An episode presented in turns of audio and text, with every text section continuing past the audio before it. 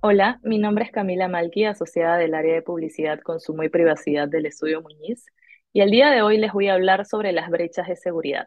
Las brechas de seguridad son todas aquellas vulneraciones o incidentes de seguridad que generan como consecuencia la alteración, destrucción o pérdida de datos personales con un propósito distinto al que fue recolectado. Se puede considerar como brecha de masa aquellas filtraciones o accesos no autorizados por parte de terceros a esta información de carácter personal contenida en soportes físicos o digitales.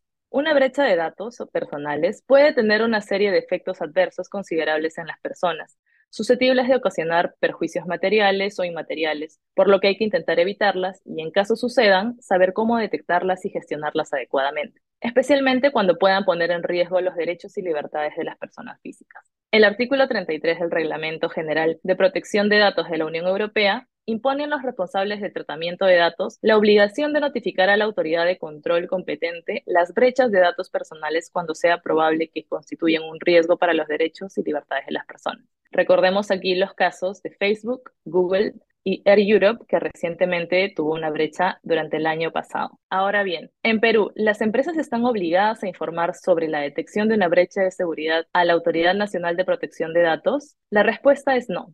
En la actualidad, la legislación peruana no contempla la obligación de comunicar incidentes de seguridad a la Autoridad Nacional de Protección de Datos. Sin embargo, es preciso recordar que el proyecto de ley que modifica el actual reglamento de la Ley 29733 busca definir y regular las brechas de seguridad, las cuales han sido catalogadas como incidentes de seguridad de datos personales y de aprobarse dicho proyecto, deberán comunicarse en un plazo de 48 horas a la autoridad. Finalmente, ¿qué acciones adoptar ante una brecha de seguridad?